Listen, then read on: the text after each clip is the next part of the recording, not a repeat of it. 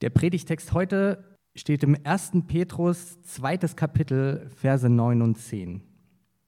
Ihr aber seid ein auserwähltes Geschlecht, eine königliche Priesterschaft, ein heiliger Stamm, ein Volk, das ein besonderes Eigentum wurde, damit ihr die großen Taten dessen verkündet, der euch aus der Finsternis in sein wunderbares Licht gerufen hat. Einst wart ihr kein Volk, jetzt aber seid ihr Gottes Volk. Einst gab es für euch kein Erbarmen, jetzt aber habt ihr Erbarmen gefunden. Ja, hallo zusammen schon wieder. Ja, ich freue mich ja eigentlich immer hier zu sein. Ich freue mich auch heute wieder hier zu sein, auch wenn es äh, nicht unbedingt langfristig beabsichtigt war, aber ja, schön euch zu sehen. Es geht heute eben leider nicht um Arbeit in der Predigt, sondern es geht um Identität. Dafür, davor spreche ich noch ein Gebet. Danke, guter Gott, für den Text, den wir eben gehört haben, der ja einerseits brandneu jetzt, aber andererseits doch auch schon sehr alt ist. Und ich bitte dich um deinen Geist, dass du jedem von uns zeigst, wie wir das zu verstehen haben in unserem Leben. Amen. Ja, was ist Identität für mich? Wenn ich abends mein Make-up entferne, meine Kleidung abstreife, das Handy weglege und das Licht abdrehe, wenn meine Augen und der Vorhang der öffentlichen Bühne sich schließen. Das schreibt eine Bloggerin, Madeleine Alizadeh, von der wird später noch die Rede sein. Und sie sagt das, glaube ich, stellvertretend für ganz viele Menschen heutzutage.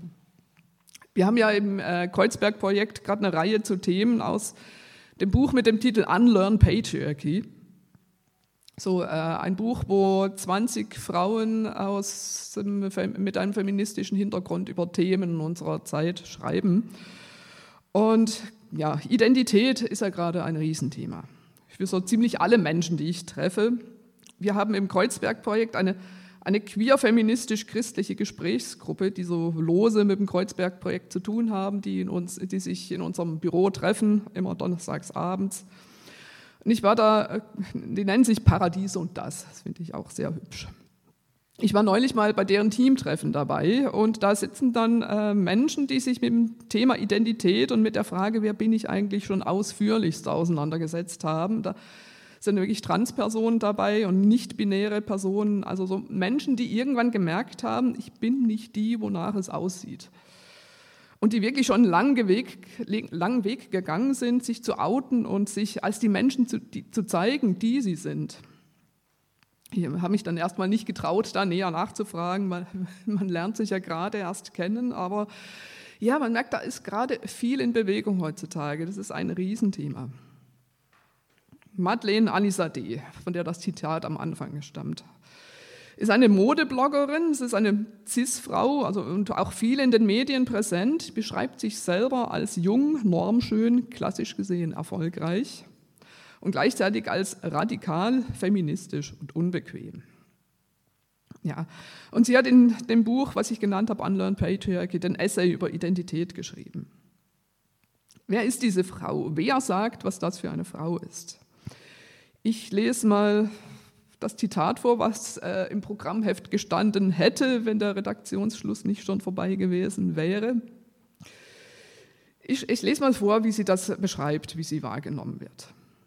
Meine Identität wird öffentlich beschrieben, erzeugt, konstruiert, in Stücke zerfetzt, wieder zusammengesetzt, geformt. Es wird gemutmaßt, wer ich eigentlich bin und was meine Intentionen sind. Es wird kritisiert, wie ich bin, was ich sage, wie ich mich ausdrücke. Es wird beurteilt, was ich anhabe, analysiert, wie viele Armhaare ich habe, welche Wimperntusche ich verwende und ob es überhaupt in Ordnung ist, sich zu schminken. Es wird diskutiert, ob ich zu viel verdiene, ob das, was ich tue, überhaupt Arbeit ist, ob ich mich nur Modebloggerin oder gar Unternehmerin nennen darf. Die einen halten mich für faul und profitgierig, die anderen für fleißig und selbstlos. Mein Körper wird beglückwünscht, bekrittelt, analysiert. Der Öffentlichkeit entgeht kein Kilogramm mehr oder weniger. Ich befülle und versuche jeden Tag ein System zu befriedigen, das am Ende dennoch nicht zufrieden sein kann.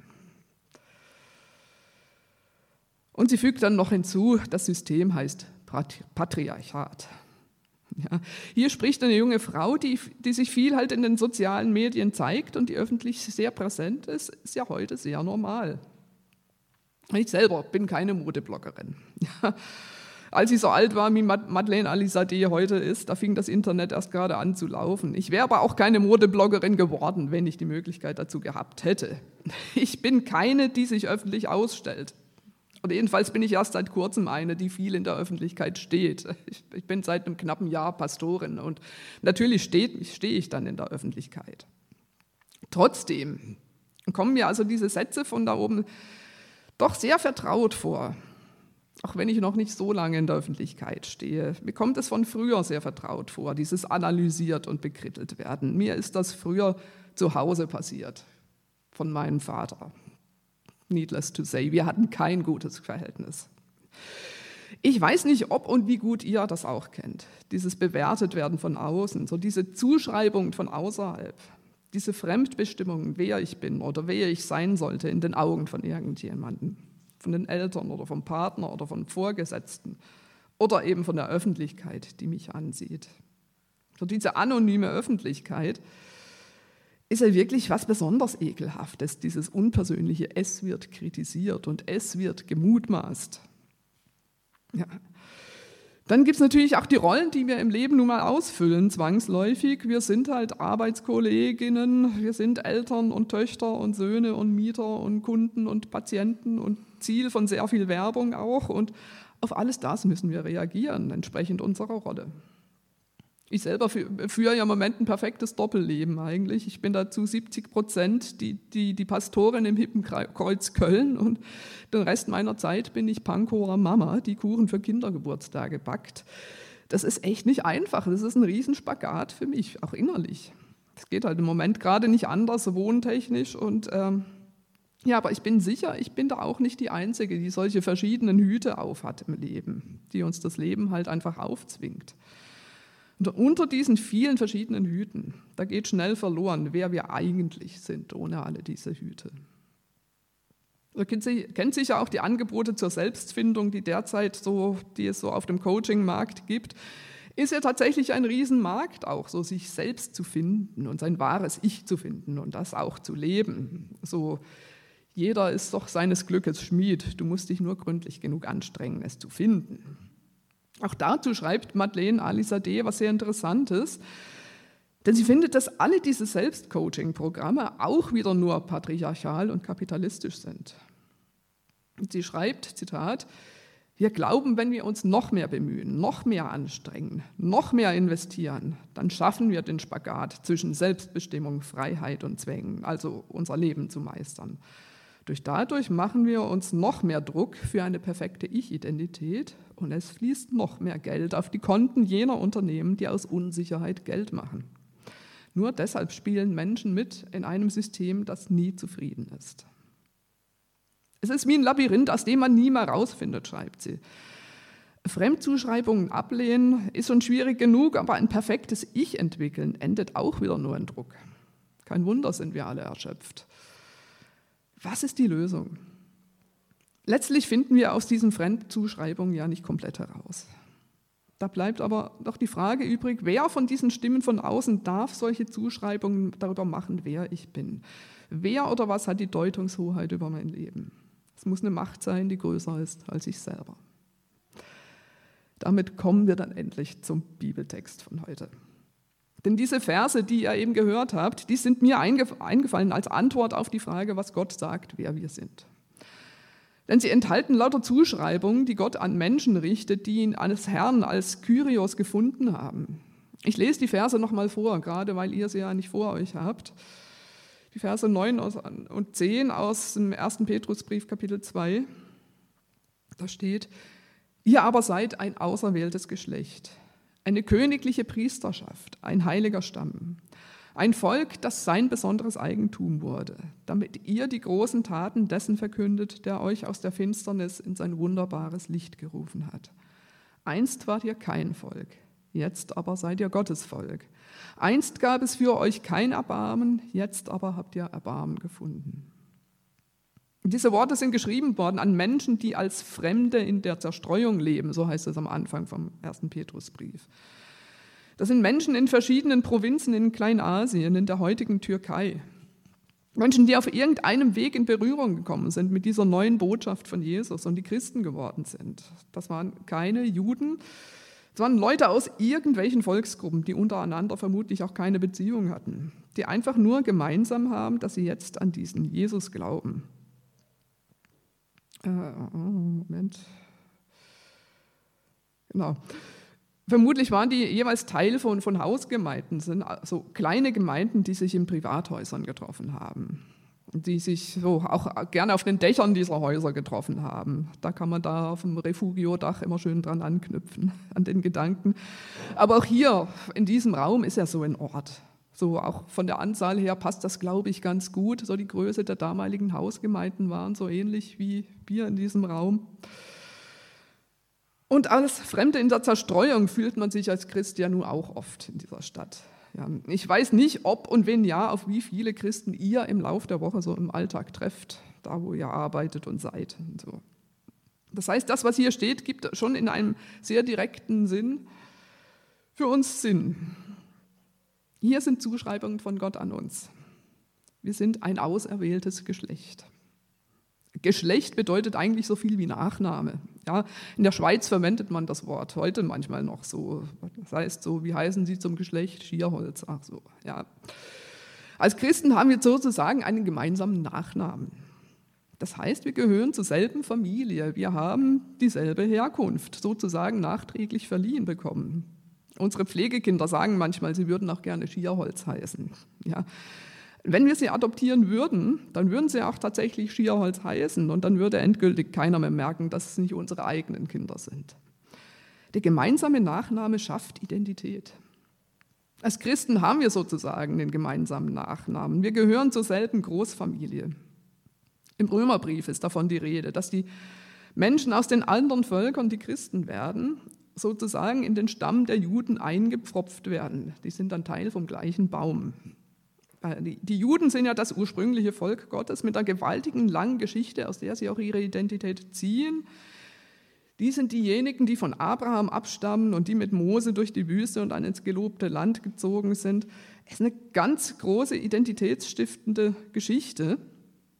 Ich glaube tatsächlich auch, dass viel von, äh, von dem Judenhass, den es seit Urzeiten gibt und über die Jahrhunderte weg auch immer dass dieser Hass, dass darin in Wirklichkeit auch viel Neid steckt. Auf diese starke, gewaltige, gewachsene Identität der Juden, die sie einfach mitbringen.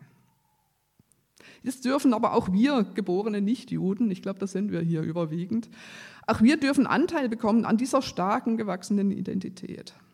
Auch wir gehören zu dieser auserwählten Familie. Das kann uns keiner nehmen. Dann folgen noch weitere Zuschreibungen. Jetzt kommt es ganz dick mit der königlichen Priesterschaft. Dazu komme ich dann gleich noch. Aber heiliges Volk klingt auch nicht schlecht. Was bedeutet heilig? Hat mit Heiligenschein nicht viel zu tun. Heilig bedeutet in erster Linie abgesondert, besonders geschützt, weil wertvoll. Ja, wir sind Gott heilig. Hier geht es um Grenzen. Es geht um gesunde Grenzen. Nicht jeder und nicht alles darf uns anfassen. Wir gehören Gott, wir sind das Volk des Eigentums, heißt es hier. Wir sind Gottes Eigentum. Und Gott mag es gar nicht, wenn der Alltag oder der Job oder die Freunde oder wer auch immer sich übermäßig an uns vergreifen. Oder auch die Gemeinde. Ja, heilig sein heißt gerade nicht, dass wir nichts anderes mehr machen als Gemeinde. Ganz im Gegenteil. Wir gehören Gott und das heißt auch Gott hat für uns Pausen vorgesehen. Deswegen ist es total okay, wenn ihr jetzt einfach überwiegend da sitzt und mir bei der Arbeit zuschaut. Ich werde ja immerhin dafür bezahlt. Ich finde Leute toll, die sich einbringen in der Gemeinde und tolle Sachen machen. Und dann, ähm, Moment, ich, und ich finde die Leute besonders toll, die dann am nächsten Sonntag einfach, wir einfach nur dabei sind und sich zurücklehnen und wir genießen. Ich denke da an einen Menschen im Kreuzberg-Projekt, bei dem sehe ich das besonders toll. Der hat das drauf, der spielt ab und zu gerne Gitarre und leitet dann den Lobpreis und alle freuen sich, ja. Und am nächsten Sonntag sitzt er einfach nur auf seinem Stuhl und dann ist halt einfach keiner da, der Musik macht und das ist dann halt so. Ja, der hat gelernt, Grenzen zu setzen, das finde ich super. So soll das sein, ein heiliges Volk.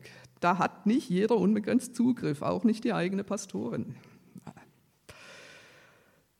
Dann ein Volk des Eigentums sind wir.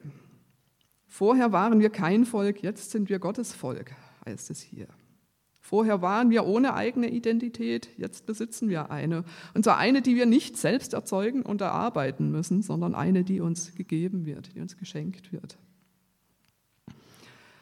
Jetzt aber noch zur königlichen Priesterschaft. Das ist ja schon fast ein bisschen too much, oder?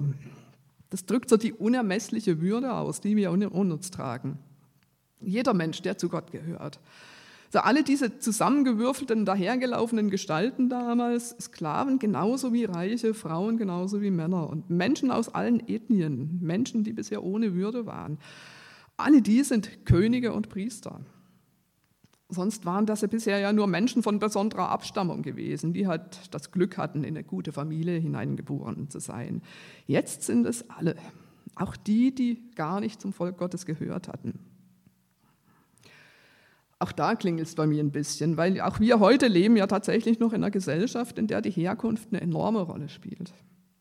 Ist eigentlich zum Schämen in unserem hochzivilisierten Land hier, dass Menschen aus einer niedrigeren sozialen Schicht immer noch enorm Mühe haben, sozial aufzusteigen. Also ihr kennt vielleicht die Statistiken.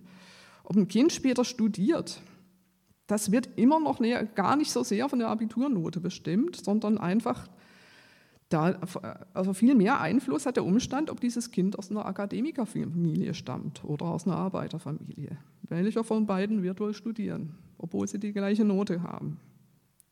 Ich habe diese Widerstände, diese sozialen Widerstände tatsächlich am eigenen Leib erfahren. Meine Eltern sind auch keine Akademiker. Und ich habe das echt erlebt, wie so Klassenkameraden bevorzugt wurden, obwohl die gar nicht so viel in der Birne hatten. Und, aber die hatten halt Eltern, die Ärzte oder Lehrer oder irgendwas sonst Besseres waren. Es geht heute immer noch vielen Kindern so, tatsächlich. Da hat sich im Prinzip in 30 Jahren gar nichts geändert. Und da sollten wir echt schauen, dass wir wenigstens innerhalb der Gemeinde ein Klima schaffen, in dem jeder Mensch gleich viel wert ist, nämlich unendlich viel. Ich sehe da auch eine ganz große Aufgabe als, für uns als Gemeinde. Königliche Priesterschaft sind wir alle. Und wir sind berufen, das auch zu leben. Soziale Unterschiede sollten bei uns innerhalb der Gemeinde keine Rolle spielen. Und hier kommt aber zu dieser Identität, zu diesem unendlichen Wert jedes Menschen noch eine weitere Dimension dazu. Nämlich ist damit immer eine Aufgabe verbunden. Das scheint mir ein Punkt zu sein, der derzeit auch so ziemlich unterbelichtet äh, wirkt. Also ich habe eher den Eindruck, dass derzeit so wir ja alle dazu äh, neigen, dass so der Anspruch ist, dass die Welt mich in meiner Identität bestätigen und bestärken muss. So, ich brauche die Bestätigung von außen als, als Frau, also auch was auch immer ich bin, Veganerin, Hochsensible. Die Umwelt soll gefälligst Rücksicht nehmen. Ja, alle fordern permanent ihre Rechte ein. Vielleicht wisst ihr ja, was ich meine. So, ich bin halt so, ist ja auch richtig so, aber die Welt hat darauf gefälligst Rücksicht zu nehmen. Hier wird das umgedreht. Identität, also dieses Wissen, wer man ist, bedeutet immer auch Verantwortung. Diese Entität führt immer auch ins Handeln. Hier ist im Text konkret die Rede vom Verkündigen. So, die anderen sollen es auch erfahren, was das Geheimnis unserer Identität ist. Identität ist. Unsere Identität besteht immer auch darin, dass wir Verantwortung nach außen übernehmen. Denn Verantwortung bedeutet ja Antwort geben auf das, was Gott mir geschenkt hat. Einer, der sich damit gründlich auseinandergesetzt hat, war Emil Brunner. Das war ein Schweizer Theologe, ein Zeitgenosse von Karl Barth. Äh, die beiden haben sich auch herrlich gestritten früher. Brunner, der war beeinflusst von Martin Buber und mit Martin Bubers Ich und Du, so Gott und Mensch als Gegenüber, der hat es aufgegriffen, der Brunner, und hat geschrieben, Zitat, Verantwortlichkeit ist das, was den Menschen zum Menschen macht. Es bringt mich sehr zum Nachdenken. In welcher Form zeige ich meine Verantwortlichkeit Gott und der Welt gegenüber? Was ist mir gegeben, was die Welt braucht und auf das sie wartet? So auf meiner von Gott gegebenen Identität kann ich ja nach außen wirksam sein. Und indem ich das tue, stärkt das wiederum mich selber. Ist so ein Prinzip, was ihr vielleicht schon selber erlebt habt. Wenn ich was tue, wenn ich so auf meine ganz eigene Weise tätig bin und andere Menschen was davon haben, dann tut das auch einfach auch der eigenen Seele gut. Und das stärkt wiederum die eigene Identität. So, das bin ich, bin die königliche Priesterin am Herd zu Hause oder wo auch immer ihr seid, im Klassenzimmer als Lehrerin oder in der Sitzung mit Kollegen. Ich kann mit dem, was in mir ist und was ich kann, Gutes bewirken. Das ist bei jedem Menschen was anderes. Falls ihr euch fragt, was das sein könnte, was ihr in euch habt und was euch jeweils individuell so besonders ausmacht und mit dem ihr Verantwortung übernehmen könnt, hier ist eine kleine Übung. Geht gedanklich mal zurück bis in die Zeit, als ihr zehn wart. Zehn Jahre, das ist einfach ein gutes Alter. ja, ich glaube, da sitzt einer. genau, ja, ne, also man hat die ersten Lebensjahre hinter sich, man hat doch schon ein bisschen Ahnung von der Welt, ja, man, man saugt alles auf, die Welt ist groß und bunt und spannend, ja, und man ist aber noch unberührt von dem ganzen Hormonchaos, was dann bald nachher einsetzt. Es ist, zehn sein ist einfach cool. Ja, geht doch gedanklich, ihr, ihr alle schon ein bisschen älter seid, versetzt euch nochmal zurück in die Zeit, als ihr zehn wart. Überlegt mal, äh, wie sah euer Zimmer aus, was ihr damals hattet? Was hattet ihr damals für Kleider an? Gab es vielleicht einen Lieblingspulli oder so? Und wenn ihr da seid, gedanklich, dann überlegt mal, was war die Sache, mit der ihr euch damals am liebsten beschäftigt habt? Was war so das Ding, über dem ihr total die Zeit vergessen konntet? Das gibt euch möglicherweise einen Aufschluss darüber, was das ist, was man euer Ding nennt. Wenn ich mich so als Zehnjährige sehe, ähm, ich habe diese Übung ja schon mal gemacht, mir fällt also unter anderem eine ganz prägnante Szene ein. Nämlich, als ich zehn war, war ich im Sommer in den Ferien bei meinem Patenonkel. Und ich war da im Garten beim Spielen mit meinen Cousins und dann habe ich in einer Ecke dieses Gartens eine Spinne entdeckt, die gerade ihr Netz gesponnen hat. Und ich war fasziniert ja, wie die so erst so die langen Fäden so von Zweig zu Zweig gesponnen hat und dann so weitere Versprebungen dann zwischen und dann so im Kreis, so die Klebefäden, so, so was. Ich war fasziniert, ich konnte mich überhaupt nicht mehr losreißen. Dann mein achtjähriger Cousin daneben, der fand das überhaupt nicht toll, der war völlig außer sich. Du kannst doch nicht den ganzen Nachmittag hier sitzen und glotzen. Und ich dann, ja, warum denn nicht? Ja, und äh, ja, nee, ich mag es nicht spielen, ich bin hier noch nicht fertig mit gucken. Ja, das war so damals schon eine prägende Charaktereigenschaft von mir. Ich habe erst sehr viel später den Namen dafür kennengelernt, nämlich Introversion ist das. Und ich habe noch länger gebraucht, um zu kapieren, dass das keine Schwäche von mir ist, sondern eine ganz große Stärke, da sitzen können und einfach gucken oder zuhören. Ja, das bin ich, das ist mein Ding, das gehört zu meiner Identität und auf diesem Weg kann ich Verantwortung leben. Ich habe mich dann später weitergebildet in Seelsorge und Beratung und gemerkt, das ist wirklich mein Ding, zuhören und Menschen dadurch ein Stück weiterzuhelfen. Letztlich gilt für unsere christliche Identität, einst waren wir Menschen, für die es kein Erbarmen gab die gnadenlos von außen nach ihrem Äußeren beurteilt und eingeteilt wurden oder nach ihrer Leistung oder nach ihrer Herkunft oder nach ihrer Hautfarbe oder nach ihren Examensnoten oder nach ihrem Kontostand. Jetzt aber haben wir Erbarmen gefunden. Das ist die Grundlage dessen, was wir heute sind.